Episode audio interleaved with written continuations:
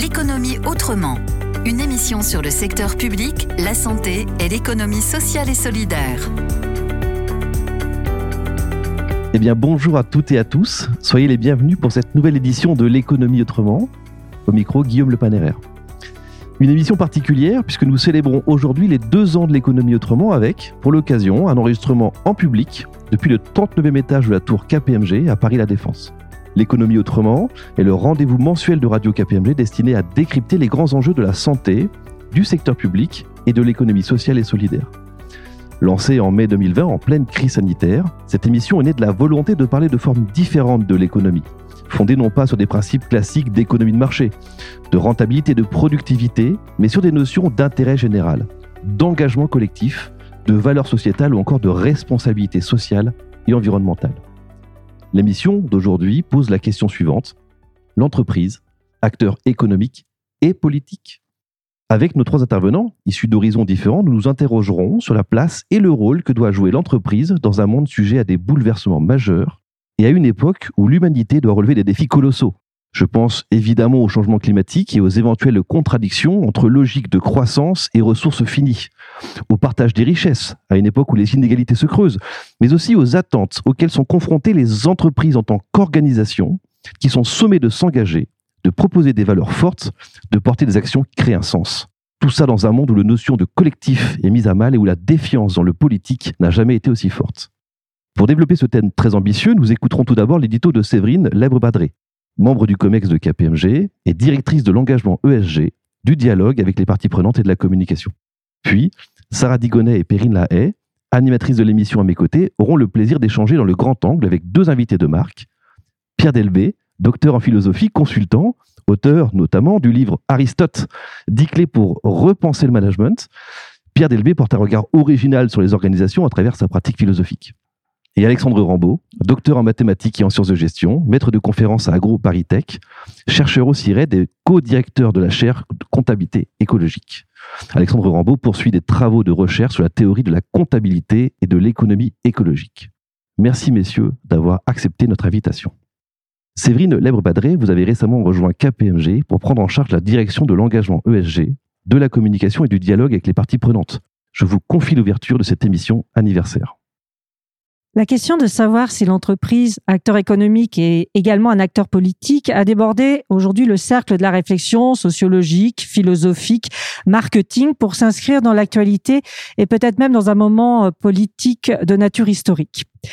Pour l'aborder, je me permettrai de partager avec vous trois réflexions pour illustrer une notion qui par elle-même est évidemment extrêmement polysémique.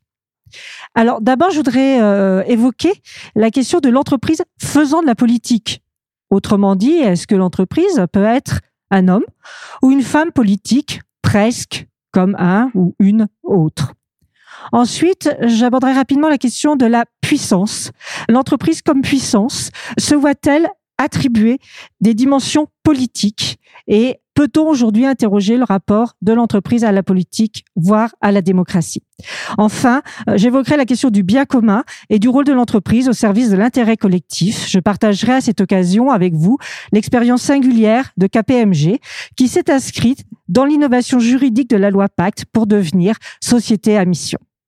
Alors sur la question de savoir si l'entreprise est politique, j'aurais voulu l'évacuer, pour être sincère. L'entreprise n'a pas la responsabilité de l'intérêt général.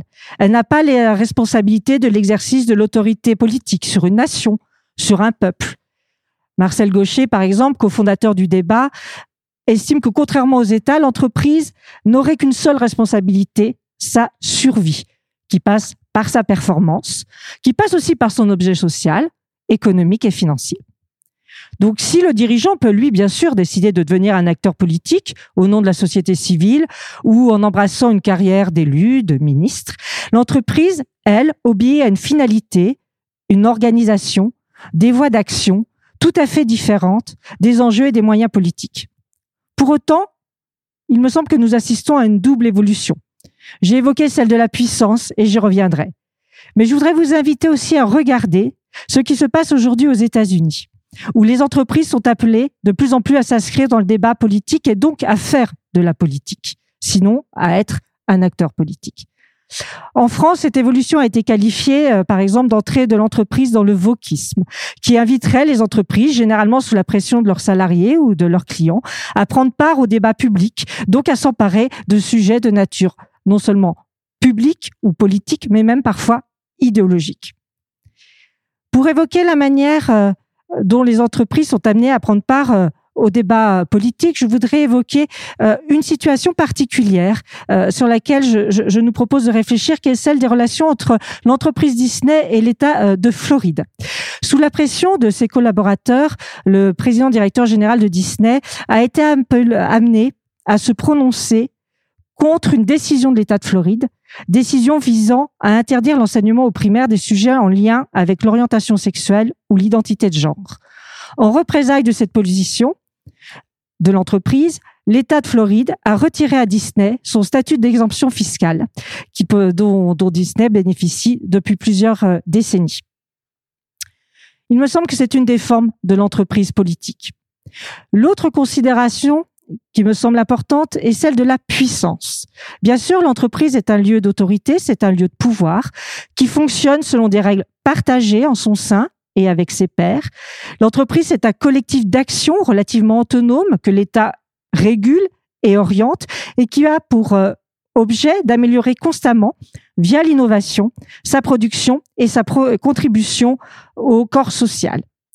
Alain et Dominique Schnapper, dans leur dernier ouvrage Entreprise en démocratie, introduisent une autre dimension proprement politique de l'entreprise, celle de la puissance. La puissance, démultipliée par la mondialisation, l'accès quasiment illimité au marché financier et la révolution industrielle technologique du numérique, interroge le pouvoir acquis par ces entreprises. Un pouvoir qui aujourd'hui paraît de nature à concurrencer celui des États, une puissance qui est elle-même prescriptive, normative, qui oriente des comportements, qui oriente par exemple des efforts de recherche et d'innovation et qui oriente également le débat euh, politique euh, et le débat public via en particulier les réseaux sociaux. Entérinant cette puissance de nature supra-économique et peut-être supra-étatique des entreprises, le Danemark a nommé un ambassadeur auprès des GAFAM, ces grandes entreprises technologiques américaines, dont la puissance financière dépasse aujourd'hui celle de nombreux États. Je terminerai par le sujet de la contribution de l'entreprise au bien commun. Si cela est sa nature même, l'ambition de révéler cette contribution, mais aussi de l'étendre, est au cœur des initiatives des entreprises et aussi du régulateur à travers l'invention de modèles de gouvernance élargie, plus engageants, rappelant que l'objet social de l'entreprise s'étend aussi à sa responsabilité et à sa contribution sociale, environnementale et sociétale. C'est aussi une attente des consommateurs citoyens, notamment après le Covid, et qui va être réactivée par la période difficile dans laquelle nous sommes en train euh, d'entrer. L'innovation juridique de l'entreprise à mission sanctuarise cette évolution, puisqu'elle permet à l'entreprise d'inscrire dans son objet social une raison d'être qui est globale et des engagements qui ne sont non directement liés à ces générations de croissance et de profitabilité. C'est un chemin nouveau. Ce chemin nouveau, nous nous sommes engagés chez KBMG France autour d'une vision et en l'inscrivant au cœur d'une véritable dynamique de mobilisation interne. Notre raison d'être nous permet d'affirmer ce qui est dans l'ADN de notre cabinet, centenaire cette année, au cœur de l'économie, au cœur des territoires, de la société, KPMG œuvre et innove avec passion pour bâtir la confiance, allier performance et responsabilité, faire grandir les talents. Les débats et les réflexions que nous menons euh, ce soir euh, pour Radio KPMG viendront nous éclairer et nous aider dans ce chemin de progrès. Je voudrais citer euh, ce que disait Marie Guillemot, présidente de KPMG France. Rien n'est simple quand on passe des engagements de principe à la complexité du terrain. Mettre en cohérence l'organisation, les opérations et même la stratégie de l'entreprise avec l'impératif de responsabilité fait immédiatement surgir des paradoxes et des tensions. En ce sens, l'entreprise me semble bien être un acteur politique. Poursuivons maintenant avec le grand angle. Sarah Digonet, Perrine Lahaye, vous allez interviewer successivement nos deux invités, Pierre Delbé et Alexandre Rambaud. Je vous invite à prendre place autour de cette table. Merci Guillaume. Merci Séverine également. Nous allons passer donc à la question qui, nous rassemble ici. Euh, l'entreprise, acteur économique et politique, point d'interrogation. Bonjour Pierre Delbé. Bonjour. Bonjour Alexandre Rambaud. Bonjour. Bonjour Perrine. Bonjour à tous. Pierre Delbé. Sur ce thème que je viens de rappeler de, notre émission, nous allons euh, débuter par l'entreprise acteur économique. Qu'est-ce que cette notion recouvre selon vous? Alors, euh, vous savez, je suis philosophe de formation. Et un philosophe interroge toujours des concepts simples. Et il essaye de, de, de sortir des évidences. Et en fait, euh, je me suis posé la question de savoir, au fait, c'est quoi une entreprise? Eh bien, lorsque vous prenez un, dictionnaire et que vous regardez à entreprendre, vous n'avez pas d'abord une notion économique. Entreprendre, ça veut dire d'abord commencer quelque chose. Et deuxièmement, entreprendre, ça veut dire euh, faire quelque chose de difficile. Je dirais même s'engager dans quelque chose de difficile. Voilà.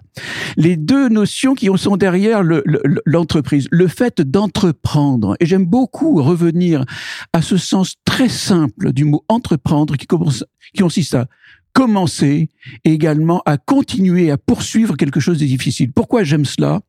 Parce que cela dit quelque chose de très profond dans l'entreprise. À savoir que l'entreprise, c'est quelque chose qui, est, qui demande du courage et de l'énergie et que ce courage et cette, cette énergie-là, elle n'est pas forcément motivée premièrement par le profit.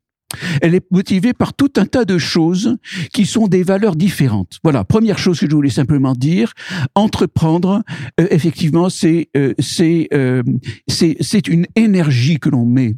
Bon, évidemment, il y a une notion qui est une notion qui est économique.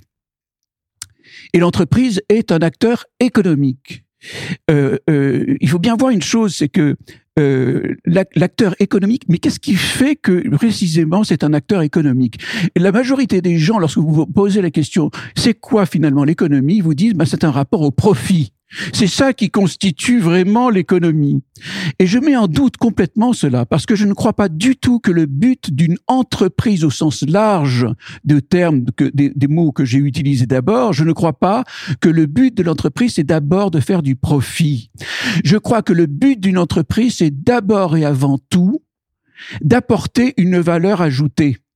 Une valeur ajoutée, c'est quoi? C'est un service, c'est un produit et c'est un produit qui sert à quelque chose tout simplement qui sert à quelque chose. Et vous avez deux façons de faire ce produit et ce service. Vous pouvez le faire d'une façon rentable, et ça effectivement c'est le monde des entreprises tel qu'on le connaît, n'est-ce pas, à but, à but lucratif tel qu'on les connaît, et les autres entreprises qui sont aussi, à mon humble avis, des entreprises, parce qu'il s'agit de mettre de l'énergie euh, euh, euh pour faire en sorte qu'elles fonctionnent, les collectivités territoriales, les associations, les administrations, etc., etc. Donc je crois que c'est très important de comprendre ça. Quel est le commun dénominateur? C'est ça la question. Est-ce que c'est le profit? Non, forcément, ce n'est pas le profit. Mais c'est quoi? Qu'est-ce qui fait que nous sommes professionnels? Qu'est-ce qui fait le commun dénominateur entre euh, le monde de, de, de, l'entreprise et euh, le monde des associations, et, etc. Qu'est-ce qui fait le, quel est le commun dénominateur? À mon humble avis, c'est la performance.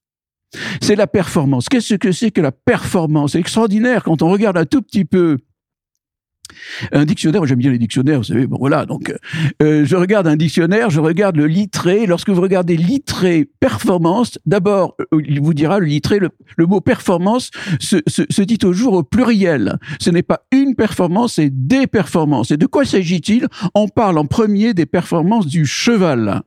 Oui, parce que c'est un terme de turf. Premier sens du mot performance, c'est les performances d'un cheval. C'est quoi les performances? C'est les résultats qu'il obtient. Voilà. De là, la performance euh, euh, du, du, cheval est passée à la performance d'une machine et on parle d'un rendement et on passe également à, la performance de l'athlète et également à la performance de l'entreprise. Qu'est-ce que ça veut dire que la performance? Ce n'est pas simplement de l'efficacité, parce que de l'efficacité, effectivement, c'est produire un résultat. Oui, oui, tout à fait, c'est produire un résultat. Sauf que la performance ne fait pas simplement que produire un résultat, elle le fait avec efficience, comme on dit, c'est-à-dire avec une économie des moyens. Et cette économie de moyens, c'est ça qui constitue effectivement le commun dénominateur. Ça, c'est valable pour les hôpitaux, c'est valable pour euh, euh, les, associations, c'est valable pour tout le monde. Tout le monde doit faire de la performance. Cette performance peut constituer, peut aboutir euh, à, une, à un profit. C'est ce que vivent les entreprises dites à, à but lucratif ou ne le sont pas. Alors, bonne question. Il y a une autre question qui est derrière, si j'ai encore un, tout petit peu de temps. Euh, il y a une autre question qui me, qui me semble intéressante. Alors finalement, c'est qui les plus performants dans le truc là? Est-ce que c'est est-ce que c'est les entreprises ou est-ce que c'est les autres? Qui sont les plus performants? Je crois que pour répondre à cette question, il faut comprendre qu'est-ce qui fait, qu'est-ce qui constitue la performance. Eh bien, moi, je ne crois pas que ce soit simplement l'intérêt ou le profit qui constitue en premier lieu la performance. Ce qui constitue la performance le premier acteur de la performance, c'est l'engagement. Et cet engagement, effectivement, peut, il peut avoir lieu, il peut effectivement être déterminé, ordonné, il peut vouloir, souhaiter effectivement une rentabilité, etc. Bien sûr. Mais il y a d'autres choses qui sont également extrêmement importantes, et c'est en ce sens-là que je parlerai de du sens. Je crois qu'on a besoin de sens et pas simplement de, de, de profit. On a besoin de comprendre quel est le but euh, que l'on sert, que voilà, c'est ça. La performance est au service de quoi? Je pense que c'est ça le monde, le monde de, de, de l'entreprise, le monde de l'économie, etc. Alors vous avez encore euh, du temps de parole, mais je voudrais juste réorienter parce qu'on va y venir sur la question euh, de l'efficacité, l'éthique, du sens et, et, les organisations pour arriver à cela. J'avais une question aussi dans nos échanges préparatoires sur la notion de rentabilité que pour l'instant vous n'avez pas abordé, qui peut être un point de différence on a parlé des communs du coup entre euh, l'entreprise euh, entreprise pardon lucrative et les autres types d'organisations mais qui sont aussi des acteurs économiques euh, et ce point peut-être de différenciation comment on le positionne aujourd'hui si on parle pas forcément de profit? Il y a cette notion aussi de rentabilité oui, bien c'est ça. Je crois qu'effectivement la grande différence, c'est la rentabilité, c'est le, c'est le profit, si je puis dire. Hein. C'est-à-dire que effectivement, je vais vendre quelque chose et il va y avoir de l'autofinancement, mais pas que, il va y avoir aussi un profit. Et donc, et donc, c'est c'est ça que l'on peut effectivement, c'est le point de vue effectivement de l'actionnaire hein, et de l'actionnaire. Euh, encore une fois, tous nous sommes liés à cette performance, mais euh, le, le, profit, c'est ce qui constitue la spécificité du monde de, de l'entreprise, du monde lucratif. C'est cette spécificité-là. Euh, encore une fois, euh, euh, je ne crois pas que ce soit la définition. Je, vous savez, le, profit, c'est un résultat. Le résultat, c'est une conséquence. Et la conséquence de quoi? C'est la conséquence d'un produit qui est bien fait et qui est bien vendu. Voilà, euh, d'un produit ou d'un service qui est bien fait et qui est bien rendu. Ce n'est jamais que la conséquence. En d'autres termes, qu'est-ce qui constitue, me semble-t-il, encore une fois, euh, la, la, raison d'être, si je peux dire, oui, c'est effectivement, c'est cette valeur ajoutée. C'est cette valeur que je vais ajouter. Je vais un produit, je vais avoir un produit qui a une valeur qui est euh, relativement euh, neutre, je vais y apporter par mon travail une valeur ajoutée, c'est cette valeur ajoutée qui va constituer précisément euh, la finalité, parce que cette, cette valeur ajoutée-là, c'est une valeur ajoutée que moi j'ajoute en tant qu'entreprise et que le client achète en tant que client, évidemment, parce qu'il est intéressé, parce que cela correspond à un besoin. Merci beaucoup euh, d'avoir aussi repositionné effectivement le, cœur peut-être et la raison d'être de cette émission que Guillaume avait cité en introduction sur euh, l'économie autrement et les acteurs que nous souhaitons euh, de l'ESS, de la santé du secteur public positionnés au même niveau que les autres acteurs économiques. Perrine, je te passe la parole. Donc Pierre Delbé vient de, nous dire hein, que le but de l'entreprise n'est pas seulement le profit. Je m'adresse maintenant à vous, Alexandre Rambaud. Selon vos travaux, si l'entreprise est un acteur économique, elle est avant tout une organisation humaine. Pouvez-vous partager avec nous votre analyse sur ce sujet? Oui, alors je suis euh, tout à fait d'accord avec ce qui vient d'être dit avant sur le fait que euh, euh l'entreprise, justement, c'est entreprendre quelque chose.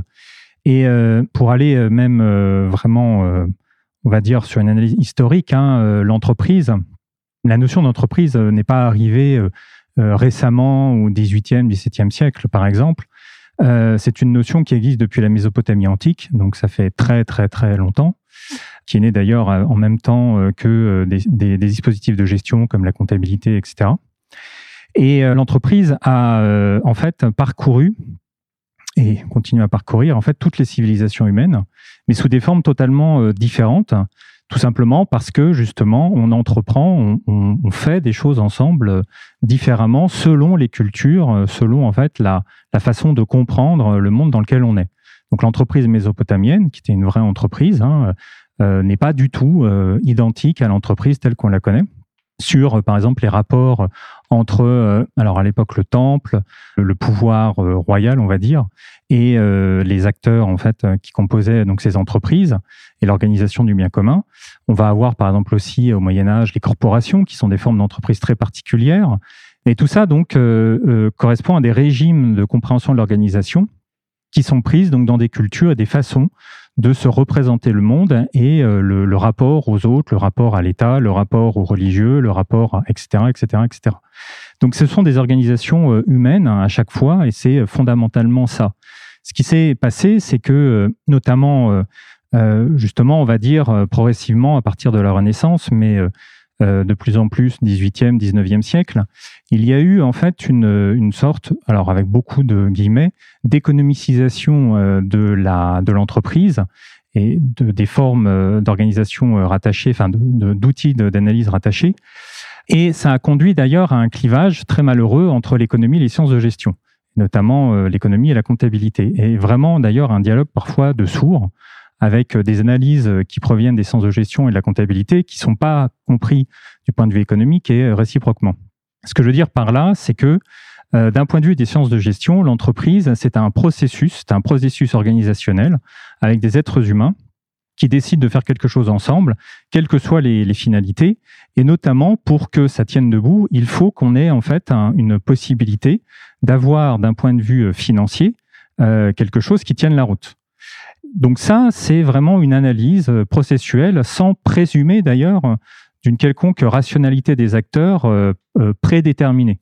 C'est-à-dire qu'on ne va pas imposer en sciences de gestion que les acteurs soient dans la recherche d'un profit, soit dans la recherche de quelque chose, etc., etc. Les acteurs font ce qu'ils veulent.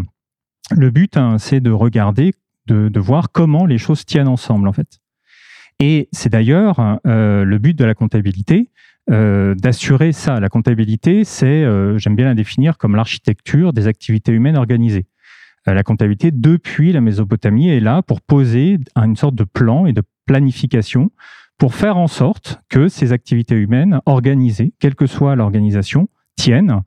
Et, comme l'architecture dans un bâtiment, hein, on va essayer de voir comment est-ce que, en mettant des éléments ensemble, on obtient un bâtiment qui tient debout qui s'effondre pas, c'est exactement ce qu'on va essayer de suivre euh, donc avec la comptabilité pour faire en sorte que ces organisations tiennent.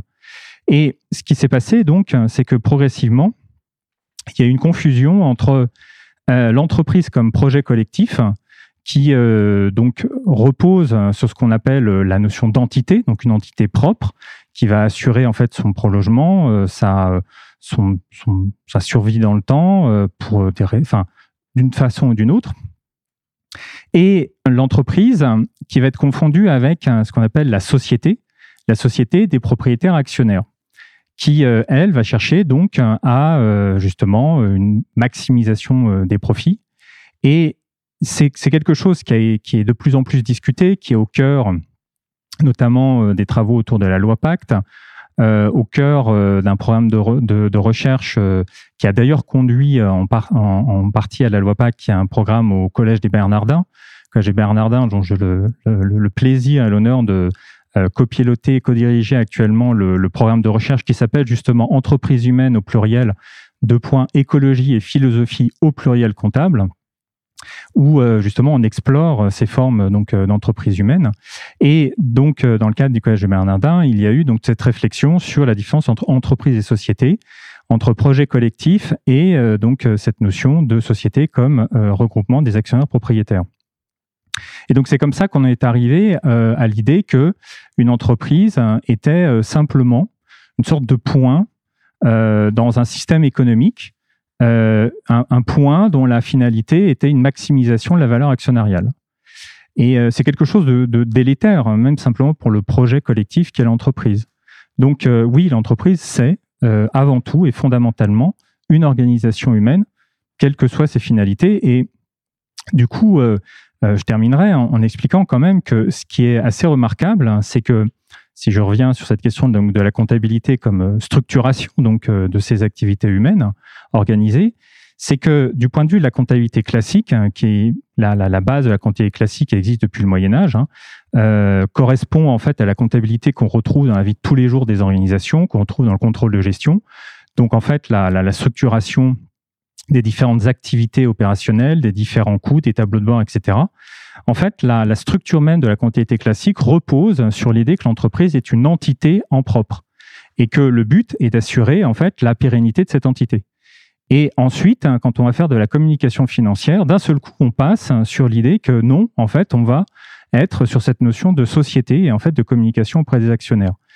Et du coup, il y a euh, vraiment un voilà, il y a, un passage. Euh, la comptabilité travaille dans une euh, classique hein, de tous les jours, travaille dans un univers qui n'est pas celui dans lequel on, veut positionner, on tend à positionner l'entreprise comme simplement maximisatrice de profit euh, d'une valeur euh, actionnariale. Et euh, voilà, par rapport à ce point, ce qui est aussi très intéressant, et ça a été aussi au cœur des travaux sur la loi Pacte, c'est que la notion même d'entreprise, justement, elle est tellement polyforme, elle est tellement complexe parce que c'est une organisation humaine, il n'y a pas de définition juridique. Et du coup, ça a été d'ailleurs l'origine de la notion de raison d'être. Les travaux sur la raison d'être euh, qui ont été donc menés notamment au Bernardin et qui sont arrivés dans la loi Pacte, ne sont absolument pas à la base des travaux sur des questions sociétales, socio-environnementales. Le, le, point d'ancrage de la raison d'être, c'est de dire il faut absolument qu'on arrive à définir juridiquement ce qui est une entreprise pour pouvoir justement revenir sur l'entreprise comme projet collectif, organisation humaine et pas comme simplement société qui maximise un profit. Et donc, dans ce cas-là, les juristes ne sachant pas comment faire, on va donner la parole aux entreprises pour dire, voilà, vous, en tant que projet collectif, comment vous définissez Et à partir de là, on fait un point dans quelques années. Est-ce que, par rapport à tout ce qui a été fait, est-ce qu'on peut en tirer une leçon sur comment on définit juridiquement une entreprise Malheureusement, voilà, le projet de la raison d'être n'a pas été complètement fait comme ça, et donc, mais c'est juste pour rappeler l'origine de cette euh, notion. Alors, je, vais vous couper dans, votre élan et, ramener à, ce sujet justement euh, de la comptabilité. Donc, traditionnellement, la comptabilité sert à retranscrire les opérations de l'entreprise et son activité. Or, vos recherches ont permis d'identifier la comptabilité comme un levier de transformation de l'entreprise au-delà de, l'utilité technique que l'on connaît. Oui, alors là aussi, euh, c'est que alors la comptabilité, effectivement, euh, et euh, j'aurais tendance à dire malheureusement à l'heure actuelle souvent présenté comme un simple outil technique et enseigné comme ça, ce qui n'a pas du tout toujours été le cas. J'aime bien rappeler quand même que la comptabilité au 19e est associée à la sociologie. C'est pour ça que notamment un des fondateurs de la sociologie moderne, Max Weber, a énormément travaillé sur euh, l'intersection entre la comptabilité et euh, la question du capitalisme et les changements sociologiques euh, donc des sociétés du 19e. Euh, et donc, la, comptabilité, comme j'ai commencé à le dire, c'est fondamentalement, depuis la Mésopotamie, ce qui permet de poser les bases de l'activité humaine organisée, ce qui structure cette activité humaine organisée. Et derrière la, comptabilité, en fait, il y a quatre fonctions essentielles hein, qu'on retrouve depuis, encore une fois, la Mésopotamie. La première fonction, qui est vraiment dominante, c'est la notion de prendre en compte, comment on représente les choses. Et donc là, il y a une question qui est une question d'ordre euh, véritablement euh, sociétal, politique depuis le début. C'est-à-dire qu'est-ce qu'on doit prendre en compte, comment on le représente, qu'est-ce que ça veut dire de représenter quelque chose par rapport à des finalités des organisations. Euh, la deuxième fonction, c'est la notion de être comptable de ses actes. Et ce qui est intéressant, c'est que dans toutes les langues indo-européennes, notamment, en fait, la notion de comptabilité est associée à la notion de redevabilité et de responsabilité. Donc c'est pas du tout un hasard. Hein. Être comptable de ses actes, hein, c'est être redevable de quelque chose. Donc qui doit quoi à qui? Et ça encore depuis la Mésopotamie, c'est le rôle de la comptabilité d'inscrire des traces pour bien savoir qui a fait quoi. La troisième fonction, c'est de compter. Mais compter, c'est pas juste poser des chiffres comme ça, euh, un peu à l'emporte-pièce, en se disant euh, voilà, une fois qu'on a quantifié, on a résolu tous les problèmes. Le fait de compter, c'est euh, véritablement de construire un chiffre qui a du sens par rapport à une organisation. et pas l'inverse. C'est pas le chiffre qui guide l'organisation, c'est l'organisation qui pose, qui, permet de savoir comment guider la construction des grandeurs, euh, des grandeurs chiffrées. Et donc derrière cette question, il y a comment construire le chiffre. Puis la dernière fonction, c'est de rendre compte, c'est-à-dire de permettre de communiquer quelque chose qui permette de conduire la, discussion. Alors il est clair qu'à l'heure actuelle, ces fonctions-là sont interrogées au regard des enjeux euh, socio-environnementaux. la question donc de qu'est-ce qu'on prend en compte est fondamentale dans un monde où on parle de changement climatique, de crise de la biodiversité. Est-ce qu'on prend en compte cela? Et comment? Pourquoi? La question de être redevable, ben oui, être comptable de ces actes. Euh, si euh, je pollue, ben oui, je suis comptable de quelque chose. Est-ce que je l'inscris? Comment je l'inscris? Ça, c'est à la comptabilité de le montrer. La question de compter, c'est compter quoi? Sur quelle métrique? Est-ce que je fais des métriques euh, très globales, par exemple, pour prendre en compte la biodiversité, mais du coup en passant totalement à côté de la complexité de la biodiversité? Et puis rendre des comptes. Rendre des comptes à qui? Et là, on a des enjeux de gouvernance. Est-ce que, par rapport à ce que je disais, on rend des comptes simplement aux actionnaires ou est-ce qu'on rend des comptes par rapport au projet collectif, par exemple? Donc oui, il y a un phénomène de transformation qui est au cœur actuellement donc des enjeux comptables, mais qui est lié à la, comptabilité elle-même depuis le début en fait. On peut faire un focus sur les normes, effectivement, partout dans le monde. Euh, les normes extra-financières, euh, encore appelées normes de durabilité, euh, se développent et l'Union européenne vient d'ailleurs de, trouver un accord avec la Commission sur le reporting extra-financier. L'entreprise, du moins celle d'une certaine taille, devra nécessairement s'adapter est-ce que pour vous, la normalisation est un bon moyen d'accélérer les choses? Ce qui se passe, c'est que la normalisation est un, outil dans euh, l'univers euh, de la comptabilité qui est euh, essentiel. C'est pas le seul. Et s'il y a normalisation, c'est qu'il y a eu des expérimentations, c'est qu'il y a eu en fait beaucoup de travaux. Juste à titre indicatif, par exemple, hein, la première fois qu'on a posé des comptabilités socio-environnementales à la fois du point de vue de la recherche et du point de vue de cabinets qui ont proposé quelque chose d'innovant, c'était à la fin des années 60. C'est-à-dire que c'est pas quelque chose qui date d'hier. Ça, parfois on le, enfin, soit on l'oublie, soit on ne le sait pas, mais c'est pas du tout une réflexion euh, récente. Et donc c'est tous ces travaux-là, toutes ces expérimentations qui ont conduit à faire en sorte que on passe à quelque chose qui n'est plus que volontaire, ou on passe à une normalisation possible.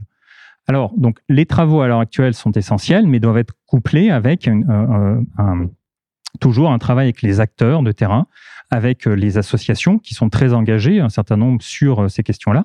Donc oui, c'est absolument essentiel. ce qui se passe, c'est que donc le les travaux au niveau de l'Union européenne sont très ambitieux, certains pourront dire complexes, trop complexes, mais sont, posent des jalons sur quelque chose.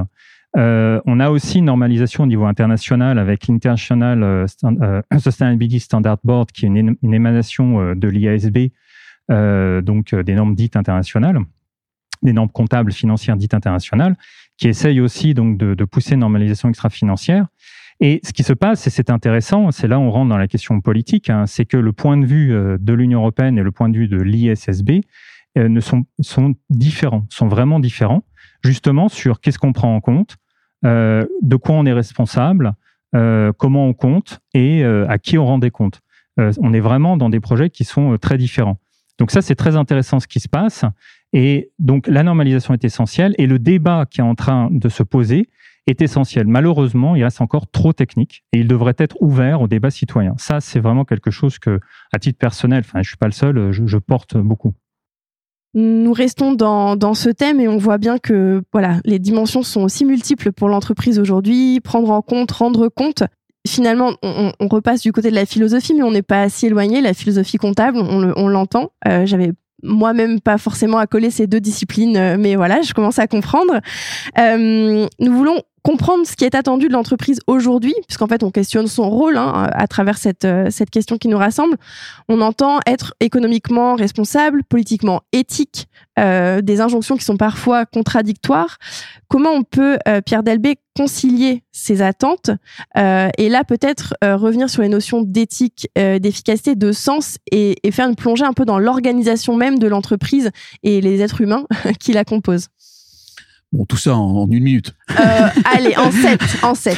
Alors, euh, non, simplement, euh, un, un- un petit mot d'abord sur éthique, le mot éthique.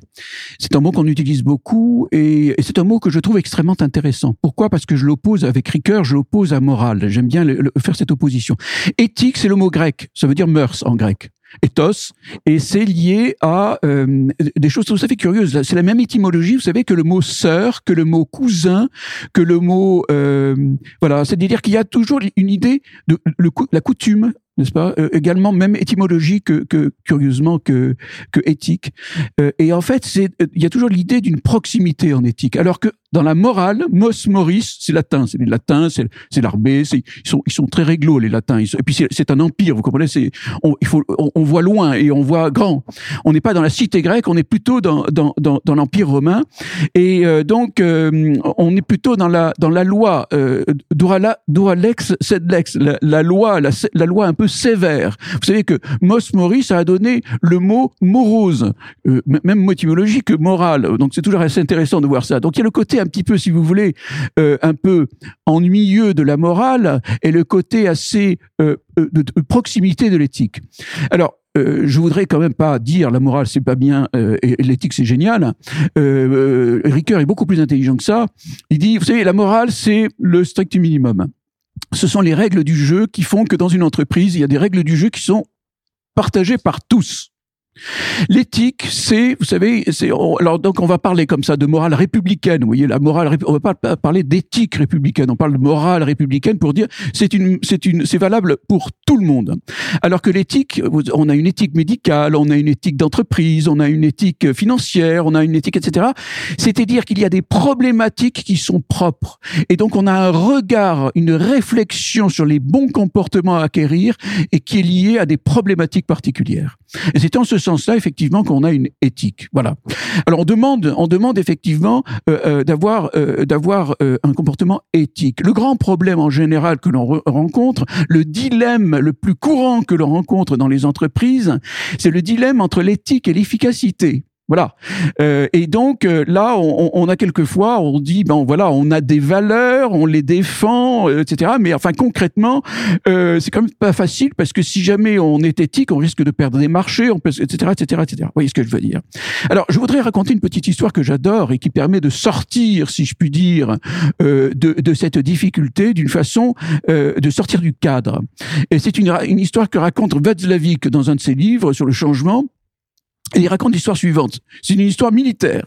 On est pendant les les les euh, les, les émeutes parisiennes de 1800 euh, disons 40 et euh, un capitaine reçoit l'ordre de tirer sur la canaille qui a envahi une place pour évidemment euh, de tirer sur la canaille pour pour faire sortir cette canaille de la place. Et donc il part avec sa troupe évidemment, le temps qu'il arrive jusqu'à la jusqu'à la euh, jusqu'à la place, il réfléchit. Il se dit si jamais je tire, ça va être un carnage. Si je ne tire pas, je suis pas, euh, je suis, je, je me mets en, en, en contradiction avec ma hiérarchie. Dilemme.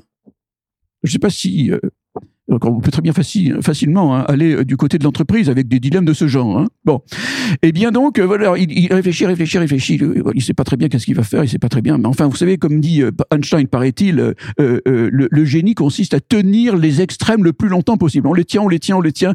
Il faut que je tire, il faut pas que je tire. Je le tiens. Il arrive sur la place. Il fait reculer la foule. Il met la foule en joue avec sa troupe. Et au moment où il va dire feu, la foule ne dit plus rien, évidemment, terrorisée. Et il profite de ce moment de silence pour dire voilà, j'ai reçu l'ordre de tirer sur la canaille. Or, je vois devant moi beaucoup d'honnêtes gens. Je leur demande d'évacuer la place afin que je puisse exécuter mon ordre. Je vous vois sourire, mais vous avez raison. C'est parce qu'effectivement, tout le monde fout le camp. Il a libéré la place. Il n'a pas tiré un seul coup de fusil. Il a été incroyablement efficace et incroyablement éthique. Alors, je dis pas qu'on y arrive toujours, hein. D'accord? On n'est pas des dieux, comme dit Pythagore.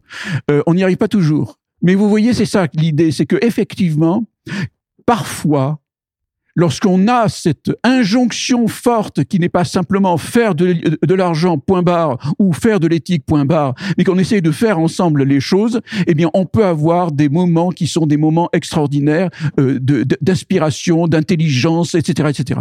Et je voudrais simplement également ajouter que l'éthique et l'efficacité sur le long terme, c'est ce qui marche le mieux. C'est lorsque les gens sont bien et lorsque, effectivement, ils font bien leur travail, vous mettez les deux ensemble, effectivement, ça fait du long terme. Et ce long terme-là, évidemment, euh, ça a de la valeur. C'est pas simplement une valeur à court terme. On n'est pas dans une logique de presse citron, vous savez, selon la, la, la, la grille de Blake et Mutton, euh, Black et Mouton, comme on dit en France.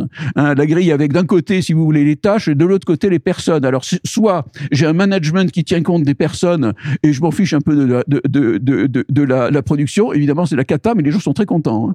Euh, et ou sinon, euh, à, l'inverse, si vous voulez, j'ai vraiment une, une, une, option, une optique de, de, résultats extrêmement fort. J'en ai rien à faire des gens. Je suis presse citron, et ça peut marcher un temps, mais pas très longtemps en général. Donc, vous voyez, voilà, le but, comme le dit Blake et Button, c'est de faire ensemble les deux ensemble, c'est-à-dire faire en sorte que les gens soient extrêmement engagés en même temps qu'ils aient de très bons résultats. Et là, on a quelque chose de vraiment très fort. Sauf que on peut pas le tenir tout le temps, ça.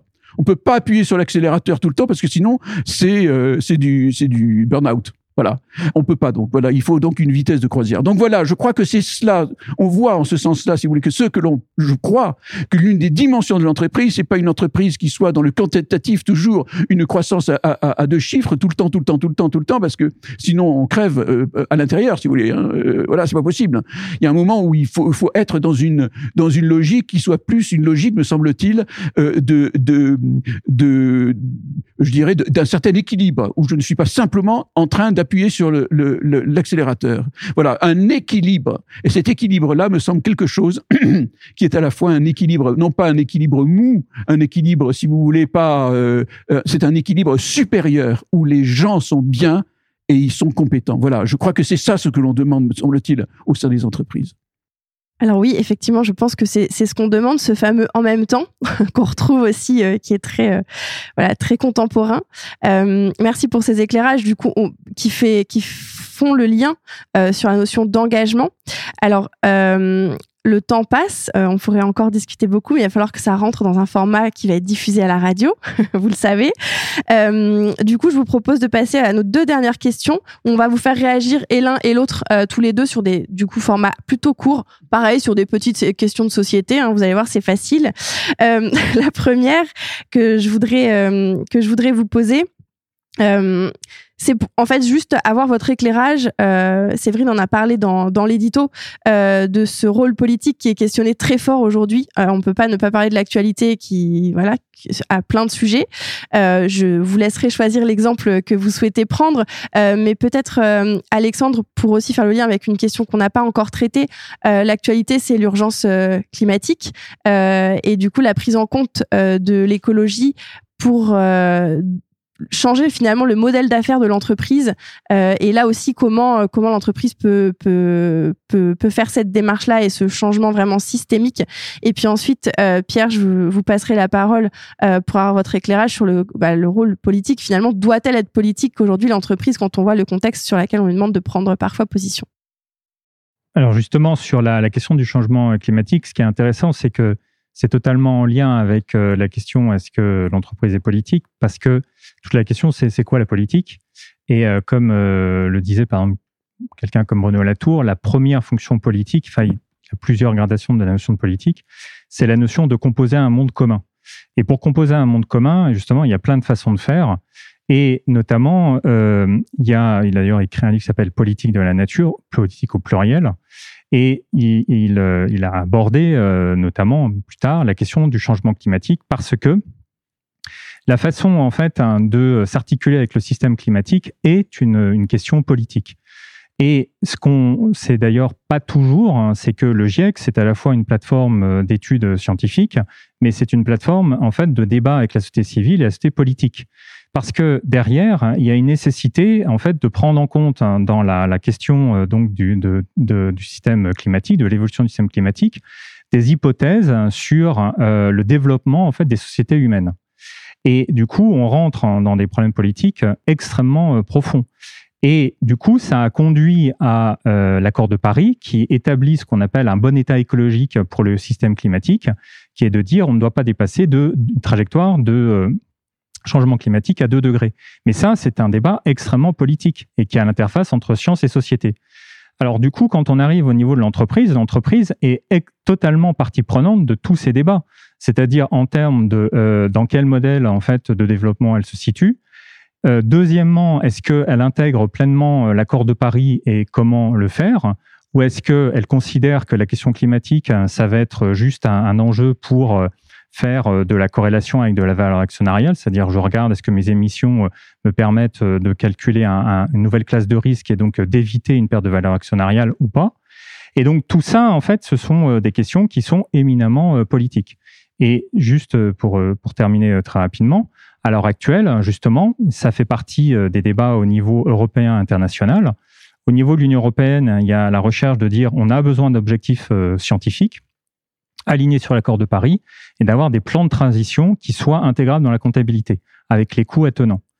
Euh, L'ISSB va aborder le climat en disant, en fait, la question climatique, c'est uniquement comment le climat va en fait avoir un impact sur le modèle d'affaires. Donc il ne s'agit pas de changer le modèle d'affaires, il s'agit et pas de montrer les impacts de l'entreprise sur euh, le changement climatique et l'adéquation avec l'accord de Paris, mais exactement l'inverse, ce qu'on appelle la matérialité simple. Et ça, c'est un débat euh, éminemment politique. Pierre, est-ce que vous pouvez du coup relier euh, rapidement l'actualité qui nous entoure et la question qui, nous réunit? Je dirais que il y a deux façons de faire de la politique. Il y a la, politique politicienne, donc bon, facile, faut mettre de côté. Puis il y a la politique police au sens avec un S comme la cité grecque, c'est-à-dire qu'il y a une dimension sociétale de toute entreprise et de toute euh, de toute activité économique. Il y a une dimension sociétale euh, et c'est complètement une erreur de considérer que l'entreprise est un monde qui se suffit. Ça ne fonctionne plus, on le sait, et c'est une affaire entendue aujourd'hui. Et donc il faut regarder les choses avec d'une façon beaucoup plus ample. Et cette ampleur là, elle est liée, me semble-t-il, euh, à ce que l'on a appelé le développement durable. Vous avez utilisé le terme de commun tout à l'heure. Effectivement, je crois que le, le, le développement durable euh, person, profit, planet, comme disent les, les, les Anglais.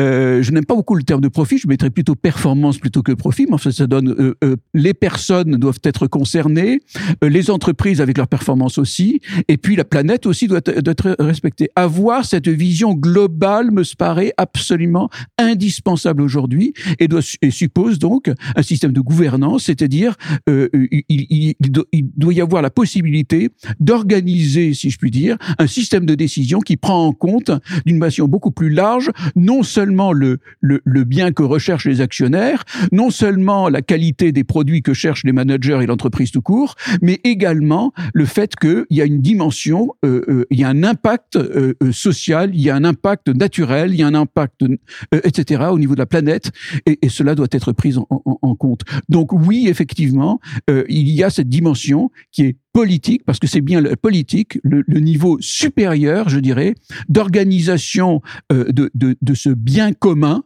euh, qui n'est plus simplement de l'ordre économique, mais qui concerne, je dirais, le bien de la planète. Et, là, nous avons une responsabilité à tous les échelons. Notre grand angle touche maintenant à sa fin et avant de laisser la parole euh, au public hein, sur une dernière question, moi je souhaitais revenir sur ce statut d'entreprise à mission dont on a parlé justement au début de notre émission. Euh, en quoi ce statut d'entreprise à mission permet d'être un levier pour placer l'entreprise dans la société et justement pour accéder à cette dimension euh, sociétale? Très rapidement, peut-être, euh, ou en un mot, je pourrais dire même en, en un mot. En un mot, vous savez, quand on parle de mission, on parle de raison d'être. Quand on parle de raison d'être, le philosophe prête l'oreille. Parce que la raison d'être, il y a une chose, moi, qui me frappe beaucoup.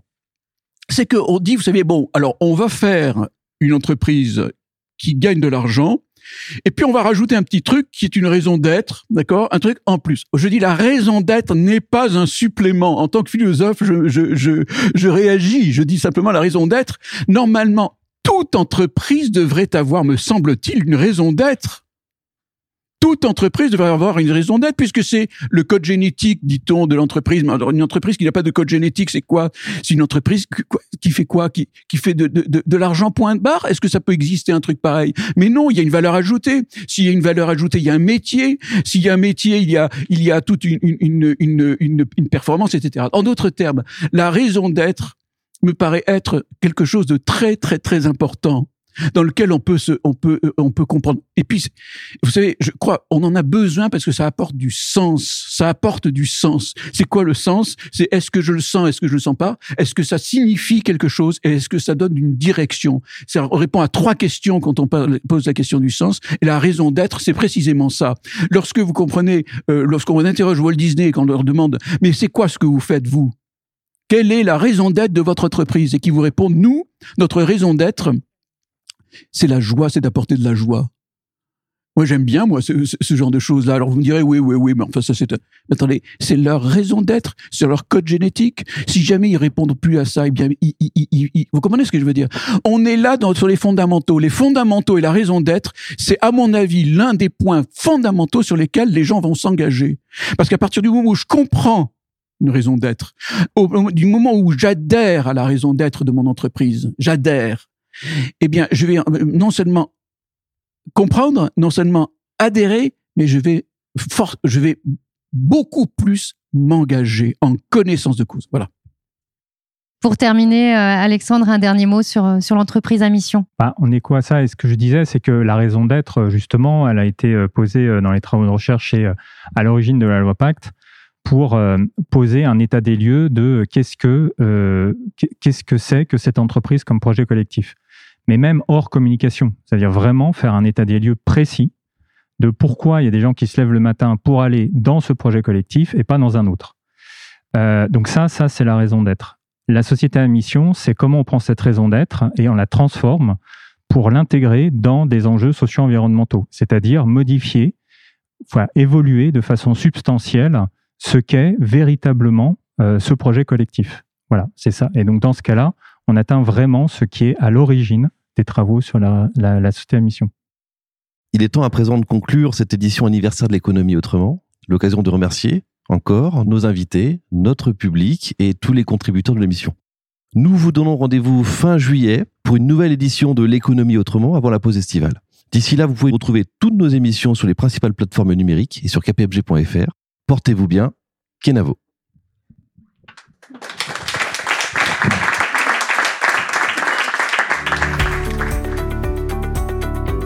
L'économie autrement, une émission de Radio KPMG.